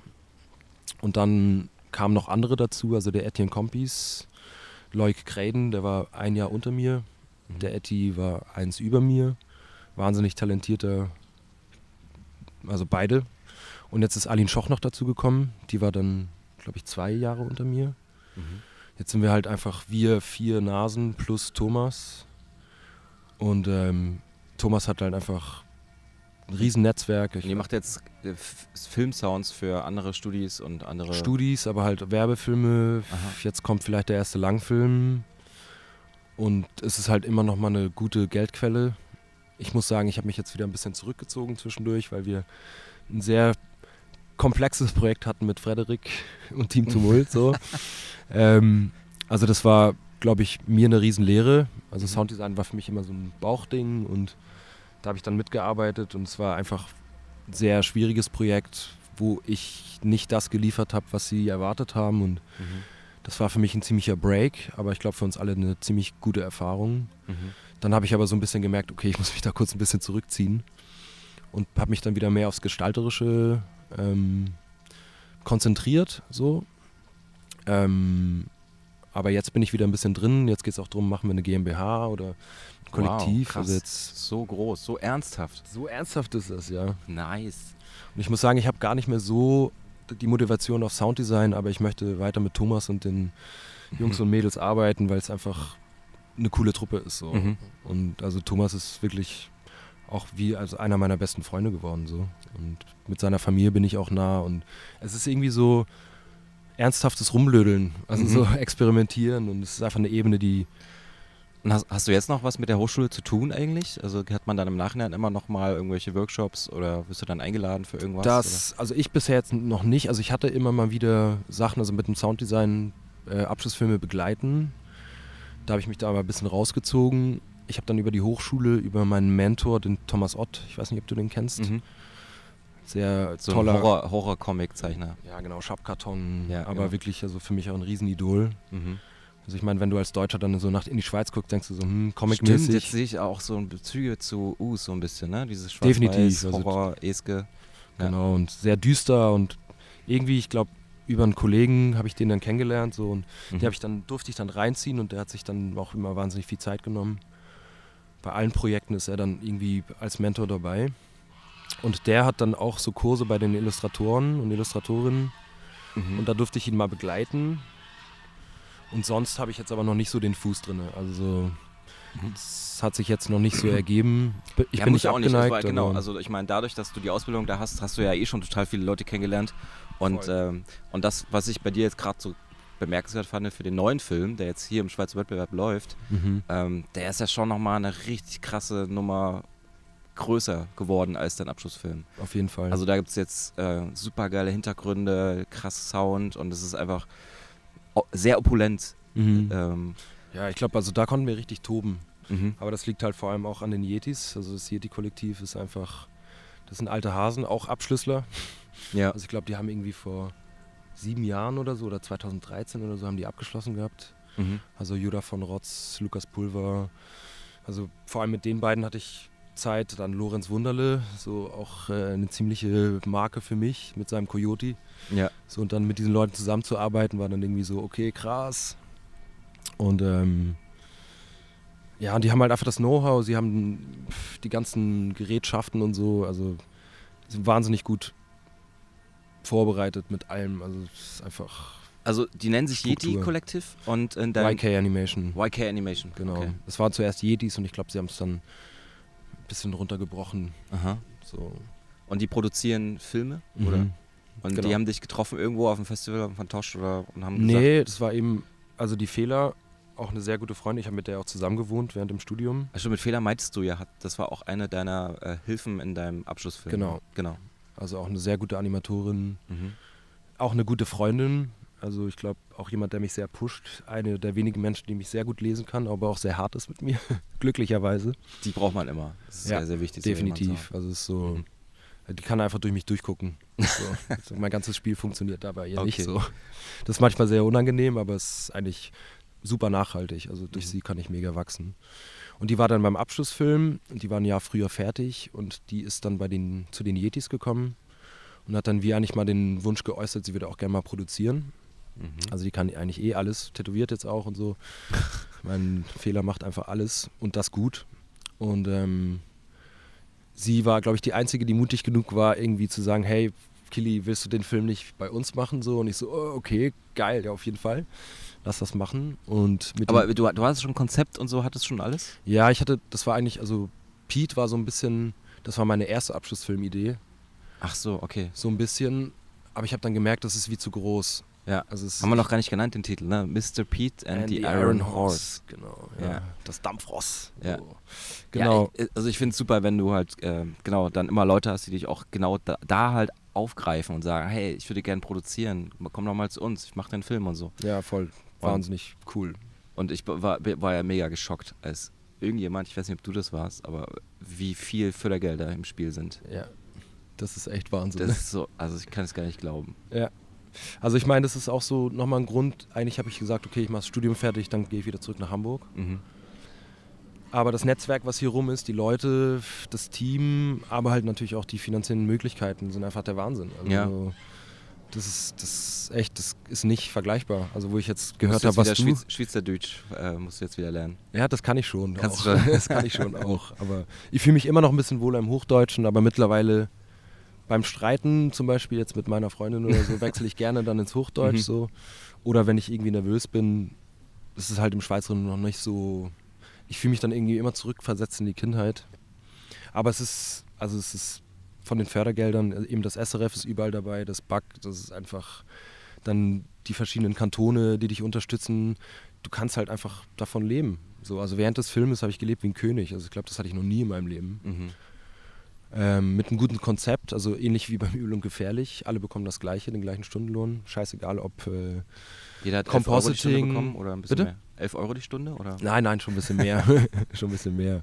Aber halt eigentlich wirklich, das finde ich auch irgendwie sympathisch so. Mhm. Und es ist jetzt trotzdem für Schweizer Verhältnisse, der Monatslohn war jetzt trotzdem nicht, also andere Schweizer in anderen Berufen gucken dich dann so entgeistert an und denken so, was, davon kannst du leben? Und so, Mhm. ja, davon lebe ich wie ein König. Also so, wenn du auf gewisse Statussymbole und Luxusse verzichten magst, dann, aber du kannst halt deinen Shit machen. Ja. Mit deinen Freunden und Freundinnen zusammen und mega sich austoben Mhm. und Ja, da, das, verzö äh, das, das verkürzt ja dann auch immer so eine Produktionszeit oder halt auch so ein bisschen. Normalerweise jetzt, wenn ich mit meinen ähm, 20.000, 30.000 irgendwie einen Film produziere, dann muss ich zwischendurch natürlich immer noch mal andere Jobs annehmen klar, und das äh, alles in die Länge ziehen. Ja, da kannst du einfach ran, ne? Ja. Aber ich glaube, man muss vorsichtig sein. Also das mit der Fin- Finanzierung ist toll, Mhm. großartig.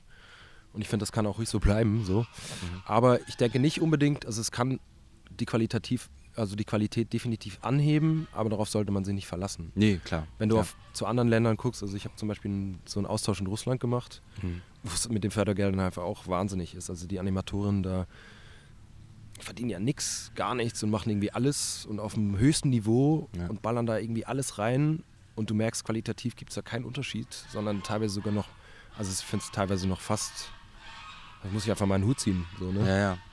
Deswegen ist es toll auf jeden Fall, aber Geld ist halt auch nicht alles so. Nee.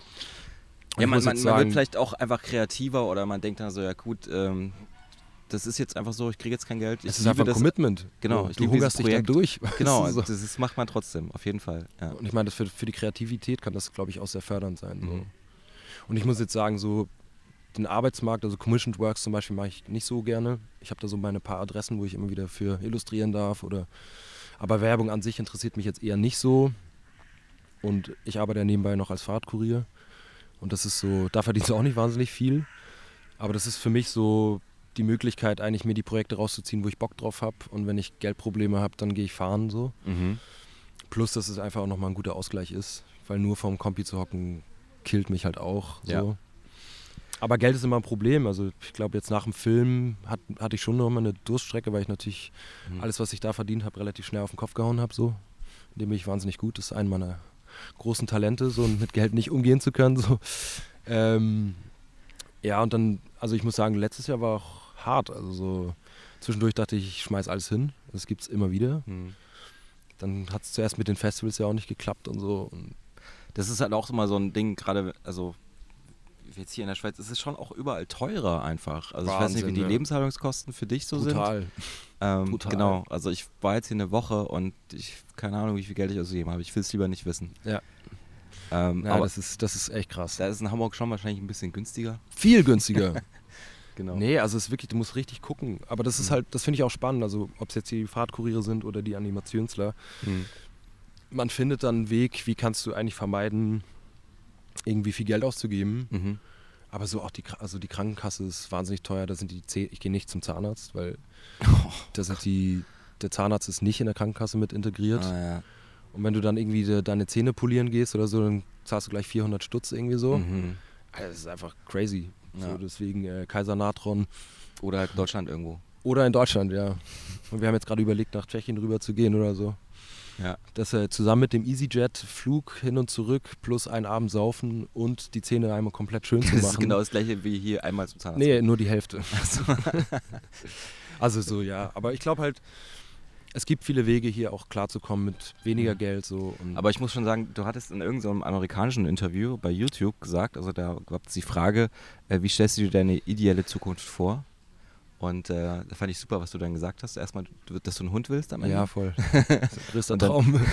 Dass du halt auch dein eigenes Studio haben möchtest irgendwann. Ja, das wäre, also, Aber du hast jetzt quasi gesagt schon wieder, dass du kein Interesse an Commission, Commissioned Works hast. nee, Also das Studio bestünde ja dann nur aus vielleicht Featurefilm, Shortfilmproduktion. voll. Also ich würde, wie eigentlich auch lieb, gerne eine Plattform bieten können, wo Leute mit drin sind, die andere Sachen machen, Mhm.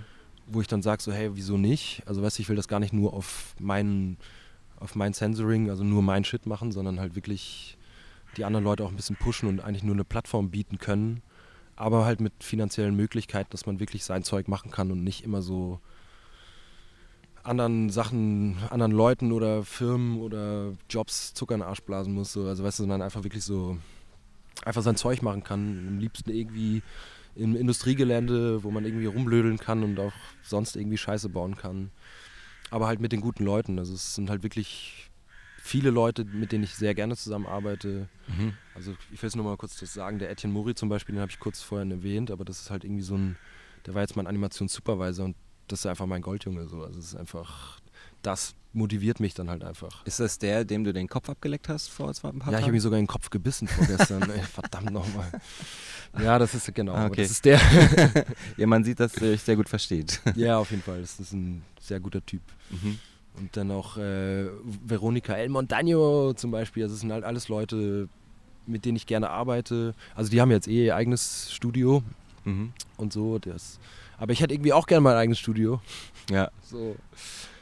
Aber wie und ob das möglich ist und ob die Leute dann überhaupt äh, mit mir dann fest zusammenarbeiten würden, Mhm. weiß ich natürlich gar nicht. Aber das wäre mein größter Traum. So. Mhm. Plus halt irgendwie keine Wohnung haben müssen, sondern im Industrieviertel zu wohnen, mit einem Wagen und so. Und meinem Hund. Klingt nach einem Traum, ja. Ja. Ja, das machst du, das machst du schon. Ich glaube, ich, glaub, ich denke, das ist, kommt einfach irgendwann. Luftschlösser bauen ist immer gut. Ja, voll. Äh, Man, man sieht ja auch bei deinen Filmen, na, also wie schaffst du es eigentlich so neben dem ganzen äh, Fahrradkurier fahren und irgendwie versuchen Geld zu verdienen, dann doch noch so geile Filme zu machen? Also Mr. Pete und der Aaron Horse war für mich irgendwie äh, gefühlt, ich dachte, das ist zwei Jahre Arbeit. Das war's auch. Ja? Ja. Also zwei, drei Jahre Arbeit dran sitzen und mit so viel, mit so einem Team. Ja, ein Jahr Entwicklung, Dossier, Vorbereitung und dann nochmal ein Jahr Produktion. Mhm. Also zwei Jahre würde ich schon sagen. Mit den ersten Gedanken würde ich so vielleicht auf zweieinhalb gehen oder so. okay, krass. Aber weniger schlafen. Mhm. So. Also bist du ja schon auch Workaholic, ne? Ziemlich, ja. Ja. Es ist so, also es, ja, glaube ich schon, kann man schon sagen, ja. Mhm. Ich kann aber irgendwie auch nicht anders. Also ist so, ich glaube, manchmal bin ich auch gerne in der Position zu sagen, ah, ich bin so müde und ich habe so viel zu tun und so. Es ist vielleicht ist so ein bisschen das, irgendwie hasse ich es, aber irgendwie kann ich nicht anders. Es, es Mhm. bringt auch Spaß. Und ich glaube, ich hole mir auch sehr viel Bestätigung über das so und dann zu sagen, so, ah, guck, ich habe das gemacht und das gemacht und das gemacht. Und Mhm. ich hatte jetzt zum Beispiel gerade die Europameisterschaft der Kuriere, wo ich, oder Kurierinnen, ähm, die wahnsinnig Spaß gebracht hat und das war sehr anstrengend, aber voll geil. Was So. muss man da so ausfahren? Ja, es Kriegt man halt, da so ein Riesenpaket und dann muss man ganz es gibt schnell Berg hochfahren? mega viele verschiedene Sachen. Also es gibt dann den Goldsprint zum Beispiel, wo man auf dem Trimm-Dich-Rad dann um die Wette trampelt. Mhm. Dann gibt es ganz viele Alley-Cats, das kannst du dir vorstellen wie eine Schnitzeljagd eigentlich. Mhm. Ähm, dann gibt es das Cargo, also das Lastenfahrradrennen. Ähm, es gibt so viel Zeug. Ja, ist gut, wenn du nebenbei, neben dem Animieren, dieses ständige Rumsitzen und irgendwie Zeichnen auch nochmal was hast, wo du dich austoben kannst. Absolut. Ähm, Merke ich auch, brauche ich. Mhm. So.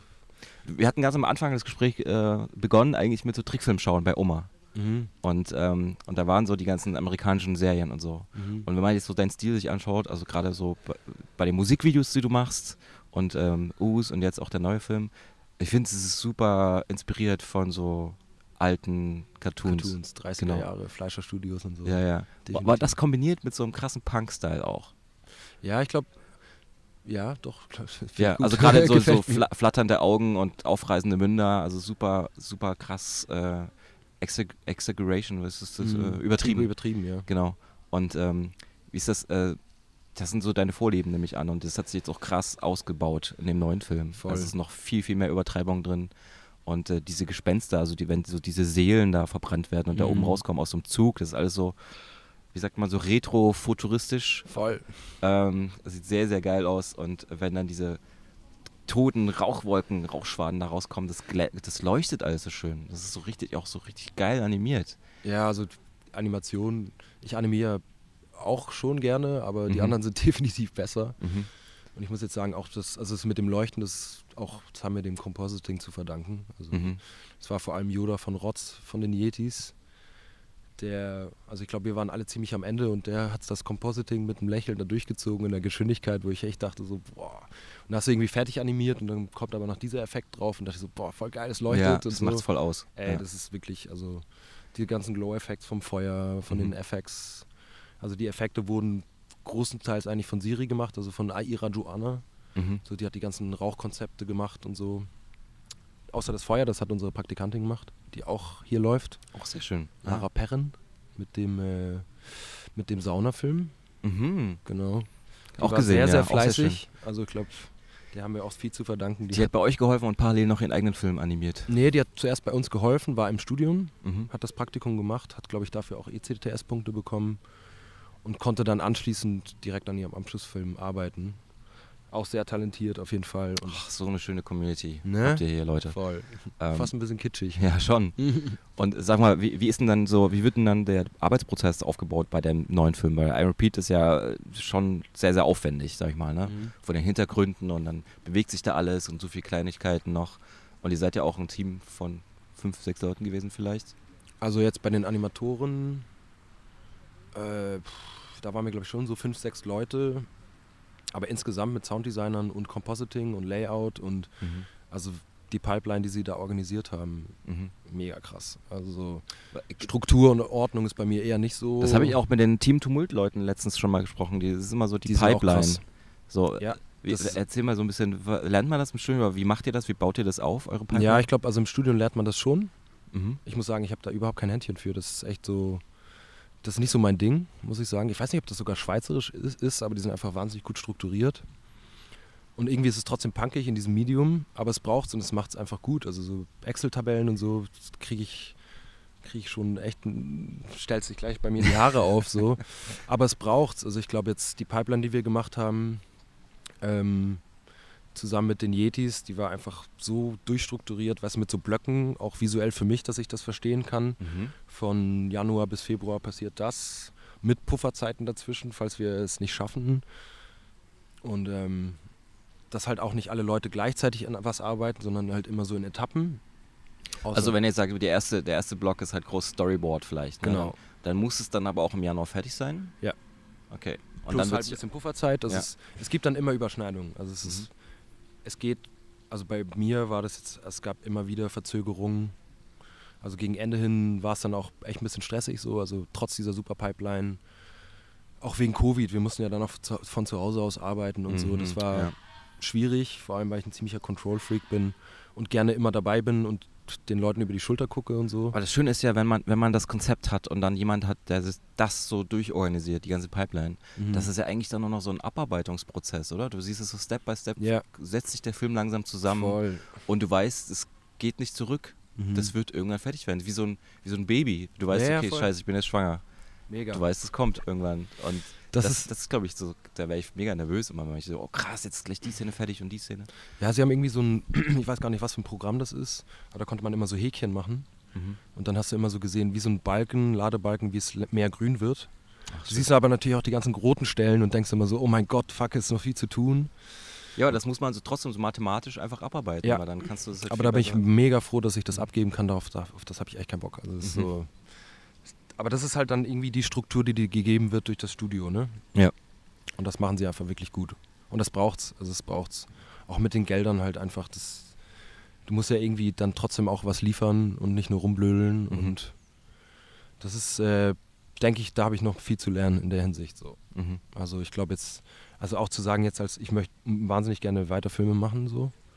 Und ich glaube, von meinem Abschlussfilm zu Pete ist wahnsinnig viel passiert, aber da habe ich auch trotzdem sehr viele Fehler gemacht so. Also zum Glück, aber denke ich auch sehr an meine Grenzen gekommen, mich auch nicht immer gut verhalten. Also ich habe trotzdem versucht, mit meinem Team gut umzugehen und sie haben sich wahnsinnig Mühe gegeben und sich alle den Arsch aufgerissen so. Aber ich glaube, zwischenmenschlich war ich da auch nicht immer so, wie man, also ich hätte das besser machen können so. Also ich glaube, eben da sind schon ein paar Leute drunter gekommen, wo ich gedacht habe, so fuck, ey, Ja, ja, man muss, das darf man nie vergessen, ne? dass Leute, die auch helfen und dein, deine Sache unterstützen und äh, Mhm. einfach auch für dich da sind und genau.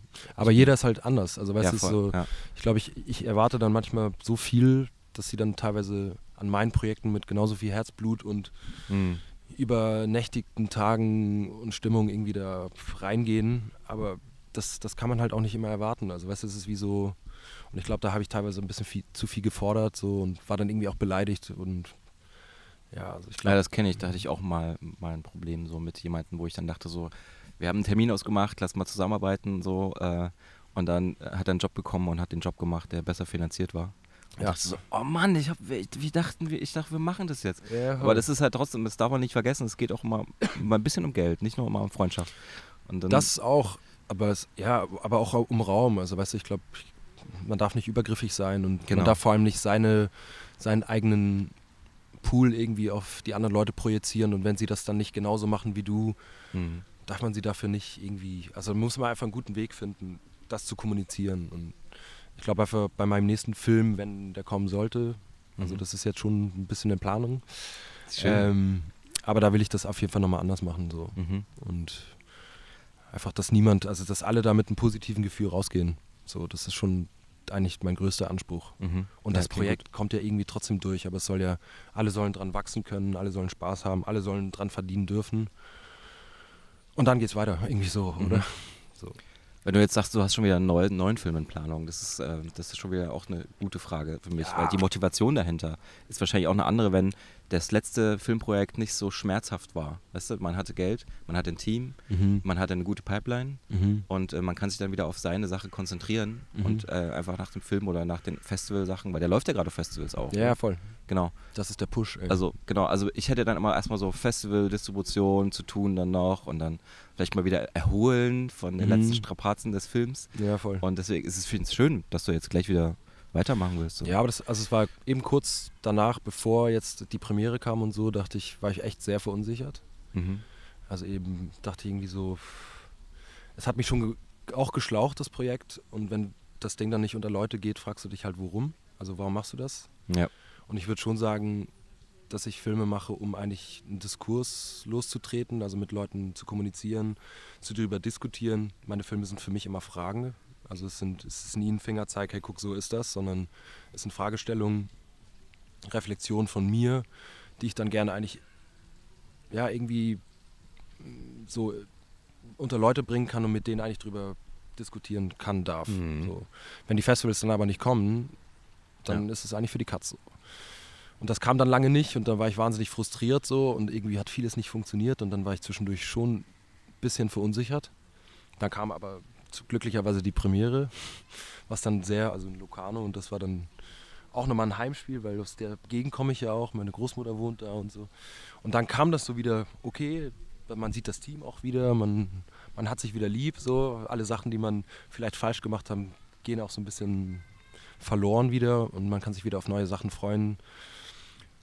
Und jetzt auf dem Fantosch hatte ich einen super Boost. Also ich fand das Programm war wahnsinnig stark selektiert. Ich habe es wieder voll gefühlt. Also weißt du so, ob es jetzt der internationale war oder der Schweizer, aber vor allem der internationale, es war irgendwie so Blasting. So wirklich so, oh, Ja. geil. Natürlich Animation, wie konntest du daran zweifeln? So, du musst irgendwie weitermachen. Und nach dem Locarno-Premiere, ich hatte dann schon so ein paar Themen, die mich interessieren, aber irgendwie kam ich zu keinem roten Faden. Also toxische Maskulinität ist lange so ein Thema, was mich sehr interessiert, wo ich aber wahnsinnige Berührungsängste habe und auch merke, ich bin noch nicht so weit, das in eine Geschichte irgendwie zu integrieren. So, also jetzt in meinem Kontext ist, wie du gesagt hast, ist ja sehr dramatisch immer und so ein bisschen im Fantasy-Bereich und da die toxische Maskulinität reinzukriegen, habe ich irgendwie noch nicht geschafft. Plus, Mhm. dass ich da irgendwie selber noch ein bisschen arbeiten muss. Und dann in Locarno hatte ich irgendwie beim Gewitter draußen saß ich dann auf dem Balkon, habe einen Joint geraucht so und dann kam so ein riesiges Gewitter und dann auf einmal macht es einfach Pam, neue Idee. Wow, also ist Nichts. noch gar nicht so lange her. Nee, Ist jetzt zwei, drei Wochen her oder was? ja, Krass. Okay, super. genau. Und dann äh, relativ schnell geschrieben und sofort eine Idee gehabt, äh, Leute anzuschreiben, mit denen einen Film zu machen. Wow, okay, das ist. Also wir hatten vorher schon mal ein bisschen vorgehört, auch mit der toxischen Maskulinität, die waren Ja. interessiert. Aha. Aber es ging irgendwie nicht vorwärts und da habe ich gesagt so, hey, das, Leute, das läuft noch nicht. Aber ich hätte jetzt diese Möglichkeit. Und jetzt auf dem Fantusch habe ich das mit denen gepitcht. Und sie sind interessiert. Es ist noch in den Kinderschuhen, ne? Aber Also wenn du für drei Wochen die Idee hattest, dann hast du jetzt Zeit gehabt, in den drei Wochen ein bisschen rumzuskizzieren, Ja. ein paar Ideenskizzen zu machen und Mhm. das hast du jetzt deinen Ryk-Leuten gepitcht? Nee, es war ja diesmal nicht YK. Die haben Ah, gerade okay. wahnsinnig viel zu tun. Aha. Und ähm, ich kam dann irgendwie ins Gespräch mit Eisprung. Ah ja. Das Mhm. ist eben äh, Veronika El Montano. Und ähm, die sowieso eigentlich immer meine Ju Junior-Tutorin ist Mhm. oder war. Also die ist halt immer dabei. Und der Joel Hoffmann. Also sehr jung, Mhm. das Studio. Aber mit denen verstehe ich mich einfach sehr gut. Und es ist ja immer auch cool, nochmal mit neuen Leuten zu arbeiten. Also die Diäte sind auf gar keinen Fall aus dem Spiel oder so. Es ist einfach, das hat irgendwie jetzt in den Gesprächen, ob das jetzt beim Bier war oder so, hat sich da so was gebildet. Und ich habe das dann gepitcht und sie sind sehr interessiert. Die haben jetzt auch wahnsinnig viel zu tun, aber da gibt es halt eine Möglichkeit und Schön. Boah, das klingt echt gut. ey. ja, voll. Es kribbelt so gleich, wenn ich drüber nachdenke. Ja, das ist richtig, richtig ist gut. richtig Aber gut. wo das dann hinführt, also Ja. wir haben jetzt über Möglichkeiten vom Team geredet, das hört sich alles sehr gut an. Mhm. Ähm, das sind so ein paar Leute im Spiel, mit denen ich noch nicht gearbeitet habe, wo ich aber unbedingt Bock drauf habe, so, also so richtig Bock. Also Mhm. ich sag dem Martin Ulmer was. Nee. Das ist äh, die Arbeit, also ist im Studio bei den Yetis, aber selbstständig. Aha. Muss mal googeln. Das ist äh, nicht nur eine schillernde Persönlichkeit, sondern auch eine wahnsinnig gute Animatorin Mhm. und Illustratorin. Und mit der mal zu arbeiten, das stelle ich mir sehr gut vor. Und dann ist äh, Studio Piaf da auch nochmal so ein bisschen involviert. Auch Mhm. Ex-Studis natürlich. Ne? Ich glaube, ich weiß nicht, ob Martin Ulmer auch. Ich glaube auch. Ich glaube, das ist auch ein Alumni. Weiß ich jetzt gar nicht so, aber ich glaube. Ja, so. aber trotzdem, also während der Premiere eine Idee für einen neuen Film zu haben, dann drei Wochen später den beim Fontosch irgendwie schon wieder eine Produktionsfirma zu finden. Geil. Also, das klingt irgendwie sehr gut alles, ja. Mhm. Ähm, eine letzte Sache, die ich noch äh, fragen wollte, Bitte, bitte. ähm, ist sozusagen die äh, Grundthematiken in deinen Filmen. die Grundthematik. Die Grundthematiken, äh, die sind ja schon immer sehr, sehr, äh, sag ich mal, kleiner, kleiner Sklave, so, so ein kleiner Arbeiter, Opferrolle. Opferrolle, äh, wehrt sich gegen die äh, Oberschicht. Obrigkeit, ja. Ja, genau. Äh, entweder entweder er macht Selbstmord oder äh, und vorher, vorher noch alles andere zerstören. Und Das hat Ellie auch gesagt. Äh, Genau. Der Tod. Und du hast immer so ein Evil Laugh drin. Mhm. also dem, bei Us war das drin und jetzt in dem anderen auch nochmal. Ich fand es immer richtig geil, dieses Evil Laughing die ganze Ja. Zeit. Stimmt. Ich glaube, das scheint auch so ein Fetisch zu sein. Absolut, ja. Und ähm, ja, wie, wie also musst, du arbeitest damit ja auch so ein bisschen irgendwie deine, deine Privaterlebnisse ab, die du in Hamburg hattest oder die jetzt Voll. auch. Genau. Also ich glaube so, das Gesellschaftliche, also Working Class und so, das ist definitiv ein Thema. Also ob jetzt politisch oder gesellschaftlich. Das sind da Sachen, die mir nicht schmecken, die für mich nicht funktionieren. Kannst du jetzt irgendwie sagen, Kapitalismus oder andere Strukturen, die einfach da sind. Hierarchien, wo wir drin gefangen sind und uns irgendwie nicht schaffen, daraus rauszubewegen. Leute, die halt einfach, also die Human Resource, die genutzt wird eigentlich, um unsere Wirtschaft irgendwie aufrechtzuerhalten, das ist für mich einfach schrecklich, kriminell irgendwie, Hm. in jeglichen Bereichen. Kommt sicher auch daher, dass ich viele verschiedene Jobs gehabt habe, nie viel Geld gehabt habe, aber da irgendwie auch eine äh, Solidarität sehe mit anderen Leuten, die es einfach schwierig haben in der Welt so und einfach unter dieser Knute kaputt gehen so und Mhm. einfach Leben zerstört werden. Das finde ich schrecklich und irgendwie, das beschäftigt mich schon mega. Und ähm, Im Endeffekt kannst du jetzt auch so ein bisschen Gott spielen in deinen Filmen und dem auch eine Sprache, so eine Stimme geben. Ist ne? Rache. Ja, genau. Fickt euch so. Ja, schon. Ja, definitiv. Es ist, ich denke schon einfach, der Zorn ist da und es beschäftigt mich auch und irgendwie möchte ich das thematisieren. Ich glaube, es ist wichtig. Und man denkt ja irgendwann schon auch darüber nach, so was möchte man mit seinem Leben machen, was möchtest du irgendwie weitergeben. Mhm. Ich will jetzt nicht sagen, oh, ich zeige da jetzt gerade, was alles schief läuft, sondern es ist wie gesagt eine Fragestellung so und es ist für mich irgendwie wichtig, es lässt mich nicht los. Also ich finde auch, also dieser, dieser ganze Style, ne, dieser so retrofuturistische ähm, Rubberhose-Style, alles übertrieben und sehr viel Punk mit drin und das ist auch sowas, was super krass unterhält auch, ne? Also Hoffentlich, ist ja. unterhaltsam, ähm, dadurch, dass der Look halt so ein bisschen mainstreamy ist, aber doch nicht ganz so mainstreamy, äh, kommt er auch an. So, und, und dadurch kannst du auch so eine unterschwellige Sache immer wieder transportieren, ne? Voll. Und ja. Denke ich schon. Ja, und ich meine, der Tod, also vorher auch schon, glaube ich, am Anfang gesagt, ich bin eine ziemliche Drama Queen, gerne übertreiben, Mhm. gerne sich selber in die Opferrolle packen, so. Ich glaube, das mache ich sehr gut. Teilweise ähm, hat Vor- und Nachteile. Aber ich glaube, so würden sie mich meine Freunde und Freundinnen auch be beschreiben, so. Ähm, also schon auch ein bisschen so Selbstmitleid. Pff, Also die Protagonisten sind ja dann meistens klein und also es ist so, es ist auch ein Klischee, mit dem ich spiele, so. Mhm. Ob es jetzt Steamboat Willie ist, in den 30er Jahren gab es immer die Kleinen, die, über, gegen die Großen kämpfen, David Goliath-Style und so. Ist sicher auch drin. Aber jetzt bei Pete zum Beispiel wollte ich diese Opferrolle auch ein bisschen brechen. Also er, also es ist jetzt ein Spoiler, ist ja eigentlich auch egal, aber ich meine, er bringt ja dann am Ende die Obrigkeit um. Mhm. Und ich meine, Gewalt, also jemanden umzubringen, sollte eigentlich nie die Lösung sein. Aber es ist natürlich einfach das höchste der Gefühle im Negativen. Also ich meine, mehr geht nicht. Wenn du jemanden das Leben beendest, ist es einfach, schlimmer geht es eigentlich nicht.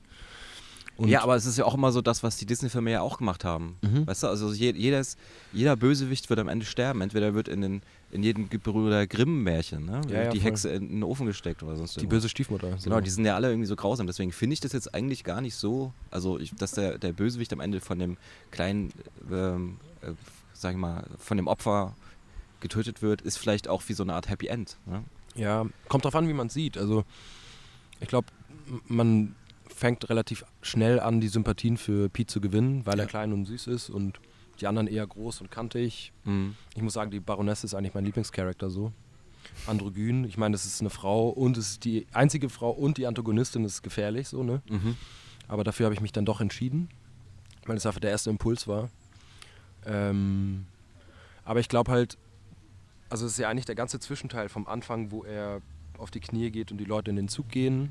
Mhm. Und all das, was dann auf der Zugfahrt passiert, ist eigentlich ja nur sein, das, was sich in seinem Kopf abspielt. Für mich so ein bisschen. Also sein emotionales Ramping, sein Frust als äh, gebeutelter Arbeiter. Und am Ende kommst du ja nach dem Morph von dem Zug. Mhm. Der Film, also die, die Hörer, wenn die das hören, die, wir kennen den Film noch nicht. Ne? Ähm, Gibt es eine Möglichkeit, was von dem Film online zu sehen oder irgendwann mal online zu sehen? Ja, also ich glaube, jetzt geht halt erstmal die Festivalzeit los. Genau, also Hoffentlich. wahrscheinlich ne? in zwei Jahren dann. Ja, aber man kann sicher, also der Trailer ist natürlich da Mhm. Und wir haben relativ viel Footage auch auf Instagram, jetzt bei mir oder bei Frederik Siegel oder bei den Yetis, wo man immer ein bisschen gucken kann so. Genau, wird alles verlinkt in den Ja. Shownotes. Oh cool. Ja. ja, weil ich glaube, jetzt zu viel Details zu verraten von dem Film macht jetzt keinen Sinn, wenn den niemand gesehen hat. Aber Voll. es ist trotzdem ein krasser Film. Wenn ihr irgendwie die Chance habt, den im äh, Festival zu sehen irgendwo, dann macht das mal. Ja, ähm, würde mich freuen. Ist der, läuft der auch noch jetzt in Zukunft irgendwo? Ja, also wir haben, oh, da muss ich jetzt auch vorsichtig sein, ne? Ach so, okay. Aber noch doch, eine Zusage. ich glaube, zwei Sachen sind auf jeden Fall offen. Ähm, ich glaube, das nächste, was wir anpeilen, ist Warschau. Warschau, okay. Da hatte ich damals die Premiere mit Us auch. Das ist äh, Polen, ist immer cool. Ja, Gibt's tolle Bars und ist günstig. sehr gut. Raffi, du weißt, was da passiert ist. Ich wurde da geelektroschockt. Oh, von einem Polizisten oder was? Nähe von ähm, KFC Security. Okay, krass. So. KFC. Bisschen selber schuld, aber ne. Ja. Nee, aber es geht auf jeden Fall weiter und es sind auf jeden Fall noch ein paar Festivals, die kommen jetzt, glücklicherweise. Und Mhm. ich freue mich auf jeden Fall mega drauf, ein bisschen rumzukommen und vor allem auch andere Filme zu gucken. So, also Mhm. Das pusht ja auch mega. Ich finde es auf jeden Fall eine krasse Entwicklung, die du jetzt in den letzten, vom letzten Film zu dem neuen Film hingelegt hast. Auch gerade mit der mit dem Gewicht der, die Produ der Produktion, die auch natürlich viel, viel mehr dann wird und viel größer wird. Und äh, du lernst sich so viel durch die Produktionssachen äh, und jetzt auch mit dem neuen Projekt, was dir jetzt schon im Kopf vorschwebt. Ich bin echt gespannt, was da noch so draus, draus wird. Und ich hoffe, man sieht sich irgendwann nochmal. Ja, auf jeden Fall. Also komm gerne mal nach Berlin, ne? Gerne, ja. Interfilm oder so. Sehr gerne. Gibt es Ja. ja auch ein paar Festivals? ja, da war ich auch schon mal mit Moose Mhm. im Interfilm. Hat mir sehr gefallen auch. Ja. Ja, aber ich meine, Berlin ist immer eine Adresse so. Also ich meine jetzt, ob ihr als jetzt als Kurier oder als Animator oder einfach nur als Gast Mhm. um, fei- um zu Könnte ich dich jetzt auch mit irgendwas irgendwo hinschicken als Kurier? Kann ich jetzt sagen, oh, ich Ja, muss mal gerne. die Festplatte mal hier zu Ja, sicher. Jedi schicken? Wenn ich das, äh, ja sicher. Okay. Also ich glaube jetzt bei den Yetis, äh, ich bin halt in Basel unterwegs. Mhm. Jetzt von Basel nach Bern mit dem Fahrrad, das dauert halt ein bisschen. Mhm. Kostet dem, aber ich mache das gerne. das gerne. Man muss es halt einfach zahlen. Okay. Und du wohnst gerade in Basel. Ah ja. Ja, Ich fand es mega cool, als bei diesem Animators Talk ähm, Eli gesagt hat, dass, also erstmal dein, dein Name, Killian, Mhm. ist es mit Kill irgendwie so ein bisschen? ja. Kili, Dann, dann ähm, ist dein Killian. Film halt auch so ein bisschen crazy, so mit Feuer und so. Mhm. Und dann ist er in Burn. Also der, das englische Wort für Bären Ja, ist Burn. So, alles an dir Alles hat irgendwie. drin. Dann hast du diesen Pullover an mit diesem äh, Molotow-Cocktail es und das war so crazy. hat gepasst. Ja, hat alles zusammengepasst. Ja, finde ich schön. Ja. Dann danke dir für alles, was du jetzt hier preisgeben konntest oder wolltest. Dein ganzer Werdegang ist sehr spannend. Voll cool. Ja, danke, dass du dir Zeit genommen hast. Mega, ne- mega eine Ehre, weißt du ja. dich mal kennenzulernen. Du hast mir auch den Tag meines Festivallebens hier beschert. Cool. Also ich war super happy, als du das alles gesagt hattest, dass du die Filme cool fandest und so. ja, auf jeden und, Fall. äh, und dann, ich glaube, die Stimmung hat sich dann auch bis nach oben hochgeschaukelt an dem Abend. Das war irgendwie ja, es war ein guter war ein Abend. sehr schöner Abend. Ja. Ich habe immer noch einen Kater. Ich drei Tage Karte. Aber heute bestimmt nochmal. Du bist Ja. ja nochmal da, oder? Ich bin nochmal da, klar. Ja. Ja. Das heißt nochmal anstoßen. Ja. Also ja, Schnaps trinkst du ja nicht mehr so gerne. Nee, Schnaps ist nichts für mich. Dann, äh, nee. Aber Schnupftabak vielleicht. Ja, vielleicht. Yes. Alles klar. Dann sagen wir mal Tschüssi. Tschüssi, danke.